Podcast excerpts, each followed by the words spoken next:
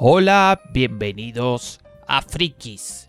En el aire, un nuevo video de YouTube y podcast.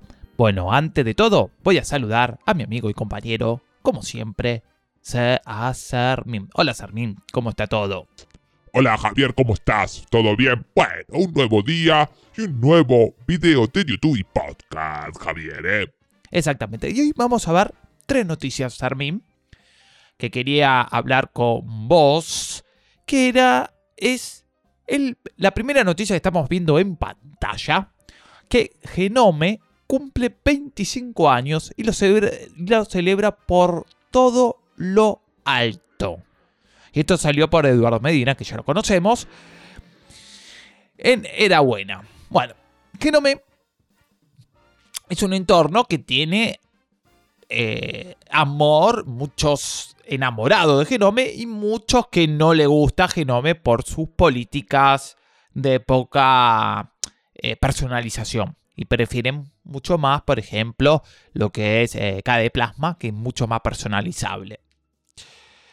Después hay gente que está muy enamorada de Genome 2, por ejemplo, y no tanto de Genome 3, por eso salió el fork, el fork, perdón, fork de, eh, de, genome, de mate, que sería un Genome 2.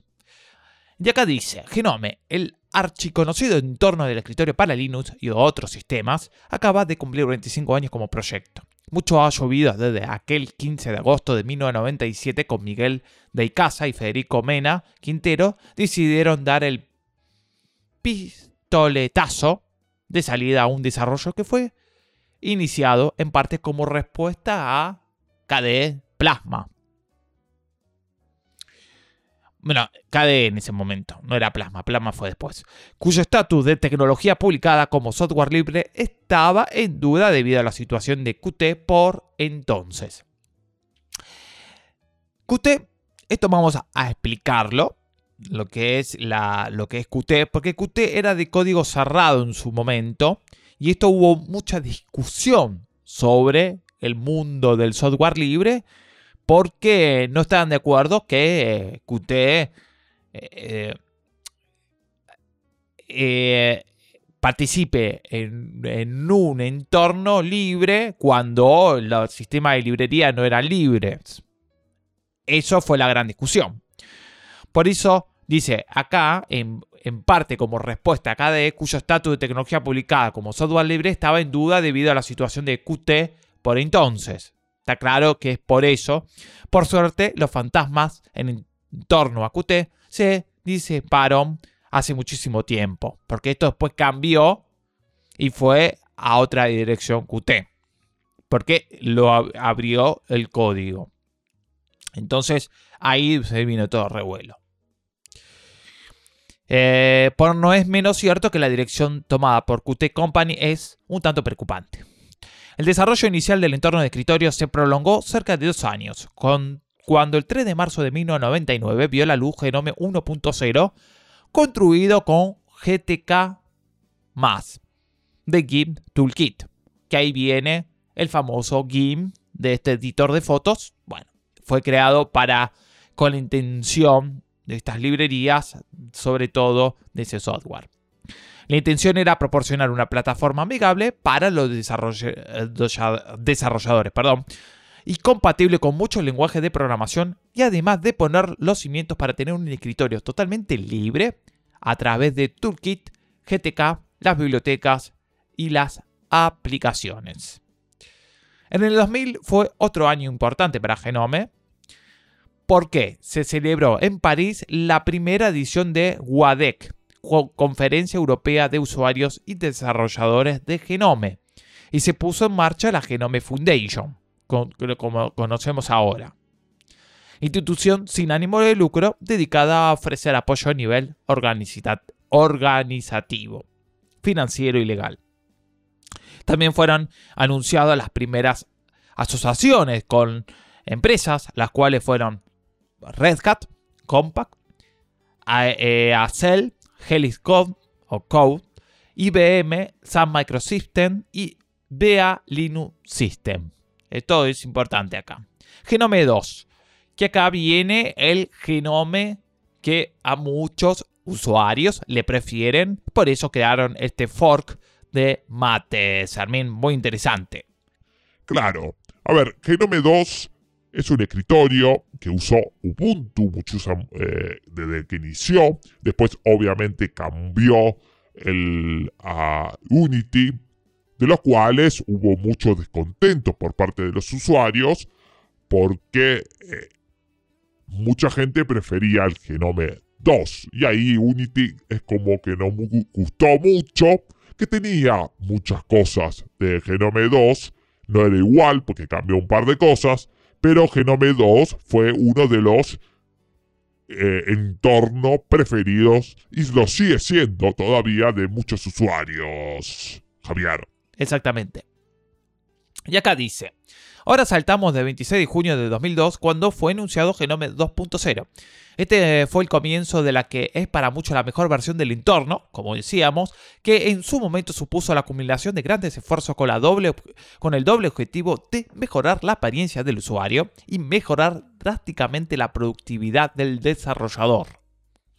Genome 2 fue un salto notable a nivel de diseño gracias a la introducción de las pautas de interfaz humanas, HIG, que permitieron la creación de una interfaz más consistente y predecible e incluyó una serie de características de accesibilidad avanzadas para usuarios con discapacidades junto a su correspondiente framework para desarrolladores.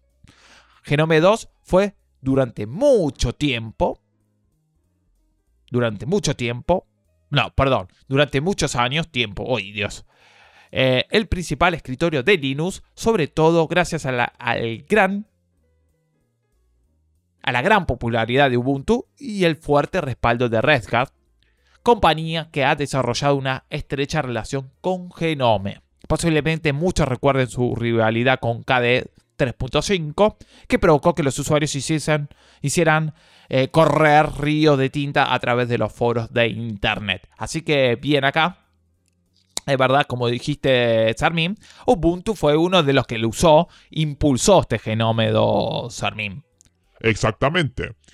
Recordemos que Ubuntu nació en el, en el año 2004 ya con Genome, donde obviamente fue una distribución importante y por eso Genome 2 se volvió un entorno muy popular en el, en el mundo de Linux, Javier. Exactamente. Y Genome 2.0, de sus características destacadas, el hecho de que era un escritorio sencillo, personalizable, fácil de usar y percibido como ligero, al menos en términos relativos por muchos, aquello contribuyó a que tuviera una posición privilegiada dentro del escritorio de Linux, sobre todo después del descalabro que fue KDE 4 en sus inicios. Así que bien, tengo la vista muy cansada porque trabajé todo el día y la verdad, todo el día en la computadora, Sarmín. Claro, sí, me imagino. Aparte vos estás en la parte de datos y sí, es, es, te quema la vista, Javier. Exactamente.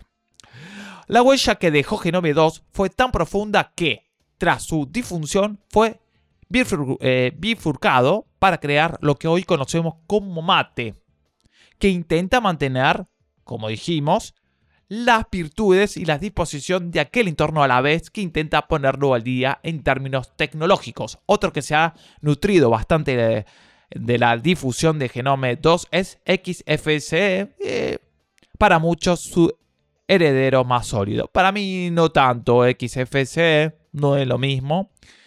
Y para mí hoy Genome 2.0, si bien fue un entorno muy popular y muy bueno en su momento, es un entorno ya medio viejo porque ya en el día de hoy estamos en el escritorio más moderno. A mí me gusta más el Genome 3. Pero, pero, el Genome 3 hay unas, algunas cosas de personalización que tiene que mejorar el, la Genome Foundation, eh, Sarmín. Claro, sobre todo cosas que sacaron, como los iconos del escritorio, eh, bueno, la barra de notificaciones, que si bien se puede tener a través de extensiones, obviamente Genome nativamente no lo soporta, el cual eso está enojó a muchos usuarios porque dale la opción de tener iconos de última si no, no quiere tenerlo, que hagan como KDE de plasma, que aparezca el escritorio solo o, o que muestren eh, los iconos del escritorio, que es una manera de facilitar al usuario si quiere o no iconos en el escritorio. Pero Genome como que lo sacó porque ellos quieren el escritorio así. Y, eso, y esa actitud de Genome obviamente molestó a muchos de sus usuarios, Javier. Exactamente. Así que, bueno, sí. Eh, bueno, Genome 3. ¿Qué fue? Como dice acá, la eterna controversia. Un cambio de paradigma, un cambio de escritorio. Con el famoso Genome Shell. Ahora damos un salto mayor en el tiempo para llegar al 2011, en el año que vio la luz Genome 3 a través de Fedora 15, que al menos en su momento fue su sistema de referencia, si no fue el primero de implementarlo. Obviamente sabemos que Fedora está muy ligada a los desarrolladores de Genome Foundation. Ya se sabe que el triángulo que forman Genome, Fedora y Red Hat, que acabamos de decir.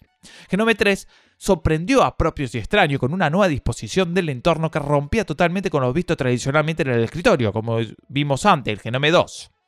Aunque también hay que decir que más bien fue el inicio de una transición hacia lo que realmente quería ofrecer. El recopilatorio publicado por Happy Birthday Genome, Genome puede leer que, y dice lo siguiente acá, Sarmi, Genome 3 fue un nuevo y emocionante escritorio diseñado para los usuarios de hoy que se adapta a una variedad de dispositivos informáticos modernos. Las tecnologías de desarrollo de Genome se mejoraron sustancialmente para el 3.0, modernizados y optimizados. Permite a los desarrolladores brindar mejores experiencias de usuarios con menos tiempo y esfuerzo. Esto es lo que dice. Aquello que se sumó a la intención de unificar la experiencia del usuario y darle un enfoque mucho más holístico para llevarlo al nivel al siguiente nivel en comparación con la anterior versión de Mayor. Bueno, ahí acá vemos el Genome 3 eh, y este, bueno, versus el Genome 2 que está acá. Y un cambio importante. Este es el 3.38. Ahora estamos en la versión 4 eh, ya. Genome, eh, bueno, esto es con Debian, que también es uno de los que tiene un genome muy pulido. Genome 3, con el paso de las versiones, se fue acercando cada vez más a la versión que los desarrolladores querían imprimir en él, lo que se tradujo en la pérdida de características como por ejemplo la bandeja del sistema y los iconos del escritorio. Aquello despertó la ira de muchos usuarios, como acabamos de decir hace un ratito, que llegaron a acusarlo de estar roto por diseño y de ser algo inutilizable, pero la intención de los desarrolladores era y sigue siendo ofrecer un marco sencillo, automatizado y basado en ventanas flotantes gestionadas mediante los espacios de trabajo. Algo que ha chocado en un mundo, el del escritorio Linux, cuya tradición es ser extremadamente personalizable, poco automatizado y más bien tendente a tomar prestado las cosas que Microsoft ha hecho bien. Que no me que GTK 3 tampoco se liberó eh, de, libró perdón, de la controversia, porque los cambios introducidos en él, lo que motivó que algunos proyectos importantes a darle la espalda a favor de su rival directo, Qt, que además y sobre todo por entonces ofreció un soporte multiplataforma más consistente entre Linux, Windows y MacOS. Así que ahí está. Eh, pese a las, a las críticas, los desarrolladores de Genome decidieron seguir adelante y la tercera versión eh, mayor del escritorio siguió eliminando características en su implementación base para potenciar la simplificación y la automatización. Para los que no terminan de acomodarse al nuevo paradigma existen las extensiones, que esto es lo que hablamos, las cuales son empleadas por muchas distribuciones, entre ellas Ubuntu y usuarios, a pesar de no entusiasmar demasiado dentro de la línea oficialista del proyecto. Es verdad, hay muchas cosas que se basan en extensiones, y sin extensiones, a mí Genome... A mí me gusta mucho Genome, Sermín, me gusta mucho, es un escritorio que eh, me parece cómodo, pero algunas extensiones en algunas cosas a mí los iconos del escritorio no me molesta porque yo no lo suelo usar. Para mí está, no es algo que me molesta. Si, por ejemplo, necesito tener el, dash o el dock ahí a la vista, eso sí, a mí me resulta mucho más cómodo. Eh, hay eh, usuarios que no, prefieren eh, como viene. A mí me parece incómodo, Sarmin. Claro, eso son cuestión de gustos. A mí no me molesta. Pero, sí, hay verdad, hay algunos que prefieren los iconos en el escritorio, tener sus eh, carpetitas ahí a mano, eh, los, enlaces a los principales eh, programas que usa. O sea, hay usuario para todos. Pero acá el equipo de Genome prefiere ellos mostrarlos, mostrarlo así y no darle esas opciones que muchos usuarios prefieren. Así que, pero es su distribución y ellos deciden cómo eh, el mismo se va a comportar, Javier. Exactamente. Si no te gusta, andate a otro entorno. Es así. Bueno, eso es lo que piensa. Igual tiene las extensiones, que está bastante bien. Flatpak, universalización de las aplicaciones y separación del sistema. Bueno, esto del Flatpak, esto no lo voy a leer eh, así tal cual, pero está bueno Obviamente, esto viene a competir con lo que ya salió, el tema de los, eh, los snap de Ubuntu, que lo que sirve esto es facilitar la vida de los usuarios para poder instalar eh, paquetes, paquetes sin, eh, obviamente, depender de las dependencias del sistema es decir, puedes instalar lo más nuevo posible, todos los paquetes. Eh, porque, ¿qué pasaba antes?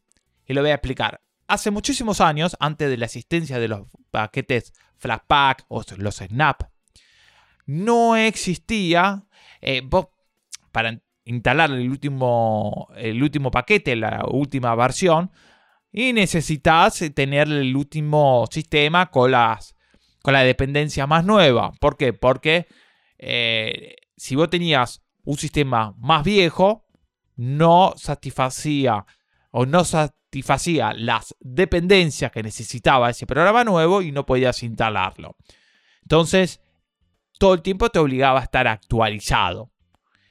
En cambio, en el Flatpak ya viene con todas esas dependencias incluidos en los paquetes, de los cuales eso facilita la vida a muchos usuarios a la hora de actualizar, perdón, de mantener actualizados todos estos paquetes.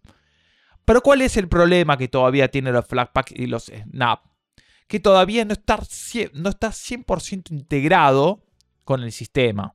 Por lo tanto, hay cosas que no funcionan de una manera fluida. Y eso puede, eh, algunos usuarios es como que no le gusta. Entonces tiene que pulir un poco más, Armin, esa, ahí las, eh, lo que es eh, eso de la, de la agilidad, la, la, transparencia con el, con el sistema base, o sea, eh, que, que, no se note que está como que funciona independiente, Sarmin. Claro, lo que tiene los paquetes .dev, .rpm, etcétera, etcétera, es que son mucho más eh, eh, integrados al sistema que se está ejecutando, por lo tanto es mucho más rápido, hay cosas que te lee directa, si instalas por ejemplo eh, herramientas de audio en el sistema, muchas veces, por ejemplo, me ha pasado en Ardour que no me detectaba bien las, las, eh, las librerías que yo tenía instalado en el sistema y por lo tanto me dificultaba a la hora de trabajar con este software.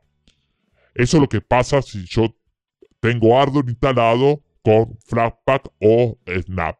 En cambio, cuando lo tenía instalado a través de los repositorios,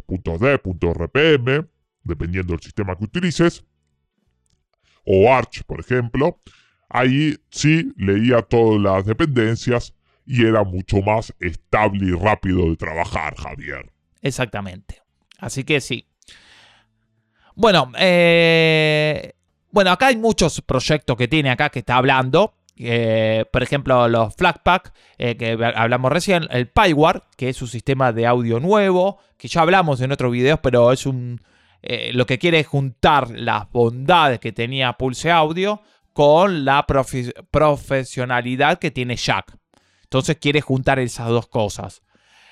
bueno, y el Wayland también, que es mucho más seguro que los XOR, todavía le falta pulir un poco más porque muchos todavía no, por ejemplo, en KDE Plasma no funciona tan bien todavía Wayland. En Genome sí está muy bien optimizado, muy bien trabajado, porque son eh, proyectos que vienen del, mismo equipo, pero en KDE Plasma todavía le faltan Wayland.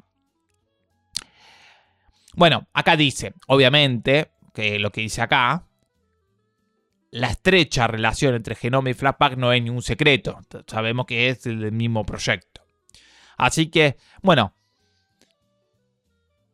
Eh, Genome 40, bueno, cambió la disposición, sabemos bien los, cambios, ya no es mucha la diferencia con Genome 3, pero algunos cambios de posiciones, que yo ya lo vimos en videos anteriores, no quiero extenderme más, pero sí eh, eh, mantiene ya más o menos lo que venía con Genome 3. No fue un cambio tan grande como Genome 2, a Genome 3, que hay un cambio radical en toda la. Eh, eh, en toda eh, la manera de usar el, entorno Sarmin. Claro, sí, sí, sí. Ahí en Genome 40 fue cambios de, de gráficos, pero tampoco fue un cambio radical como Genome de 2 al 3, que ahí sí generó algunas algunos que se enamoraron de este genome, de este nuevo formato que empezó en el genome 3, o algunos que no, que no le gustó para nada y se fueron al genome 2, que ahí, como dijimos y como dice acá la nota, se generó el fork eh, mate, que lo que hacía era mantener esa esencia del genome 2 más actualizado con las herramientas nuevas, Javier. Eso es generalmente eh, lo que fue Mate. Y para mí lo que dice acá XFSE con Genome 2, no estoy de acuerdo. Para mí no se parecen, son distintos, no es igual. Eh, ahí no estoy muy de acuerdo, Javier. Exactamente, Sarmin. Yo tampoco. Bueno, esto fue la noticia de Genome, eh, el cumpleaños, 25 años de Genome. Es un entorno que es muy, muy importante en el mundo Linux. Muy importante, lo, utiliza distribuciones de gran peso, como Ubuntu actualmente. Eh, también Fedora, eh, perdón, Debian, Debian, que es uno lo que tiene muy pulido Genome. Entonces, es un jugador muy importante en el mundo de Linux. Entonces, eh, no es... Eh, y fue uno de los entornos, es, sigue siendo el entorno más fuerte de Linux. Obviamente que compiten, eh, que compite fuertemente con KDE Plasma, que también es un entorno fuerte. Otra forma de utilizar es otra, son dos formas diferentes. Para mí, genome, yo soy más genomero porque me gusta mucho más la integridad, es mucho más integrado eh, en todas las aplicaciones al sistema que para mí KDE Plasma, que todavía tiene algunas cositas que no cierran bien entre GTK y eh, Qt y eh, pareciera que a veces estás usando dos sistemas diferentes. Pero eso ya va mejorando y eso la gente de KDE lo sabe y por lo tanto empieza eh, a optimizar para que todo sea integrado. Así que bueno, eso es lo, lo principal. Espero que hayan disfrutado este, este video. Comenten a ver qué piensan de Genome, de este cumpleaños de 25 años. Y bueno, nos vemos en el próximo video. Chau y podcast. Chau y descansen. Charmin, te dejo con vos para que te despidas. Dale. Bueno, como dijo Javier, Genome es un eh, es muy importante para este mundo de, de Linux y también del software libre porque también eh, tiene muchas cosas para otros sistemas operativos, tipo Mac y Windows. Y Genome es eh, un escritorio bonito, muy lindo, el actual, eh, muy fácil de usar. Algunas críticas, como dijimos, algunas cosas que no me terminan de encerrar a la hora de la personalización, porque cada usuario quiere usarlo de una manera diferente y no te da esa opción. Está bien, es un pensamiento, es, eh, así quiere Genome, quiero, quiere que los que uses su entorno como ellos quieren que los use, tipo ventanas flotantes, pero bueno, eso es lo que piensa Genome y bueno, es su entorno. Si no te gusta, tenés otras alternativas. KDE Plasma, XFSE, Mate, Cinnamon de Linux Mint. Entonces ahí tenés eh, un montón de otros entornos que son bueno, buenos, pero el que le gusta Genome y quiere Genome, obviamente es un gran sistema operativo. Con estas cosas que ya acabo de nombrar de la personalización. Pero obviamente existen las grandes y el gran extensiones que pueden eh, agregarte estas funcionalidades. Cosa que obviamente, como dice acá, a Genome mucho no le gusta. Igual que personalizar eh, la, apariencia, que también no hace mucho el equipo Genome sacó una nota diciendo que rompía toda la integración que ellos pretendían eh, con su tema Adwaita. Entonces, está claro que Genome quiere que no toques nada, que lo dejes como viene.